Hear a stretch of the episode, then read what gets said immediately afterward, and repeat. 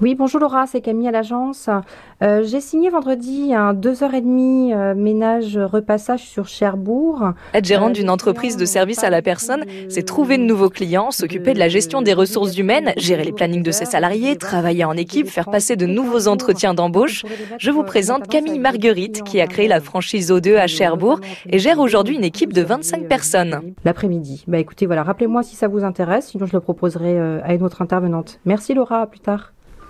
Pour faire du ménage et de la carte d'enfant, vu que vous proposez, enfin, chaque salarié fait finalement euh, ces, deux services-là, qu'est-ce qu'il faut comme compétences Il faut du savoir-être.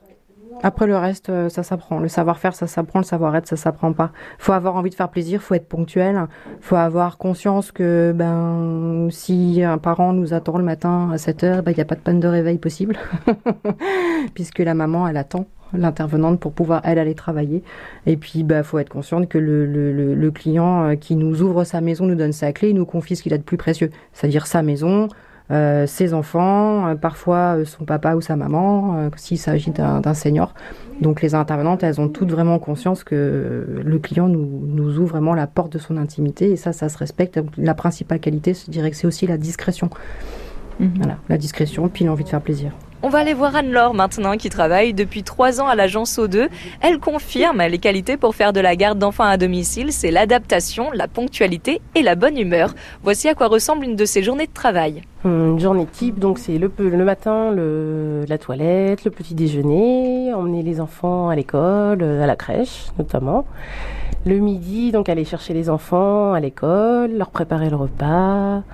Les... Ah, vous êtes cuisinière aussi finalement Exactement, il y a aussi, il y a de tout.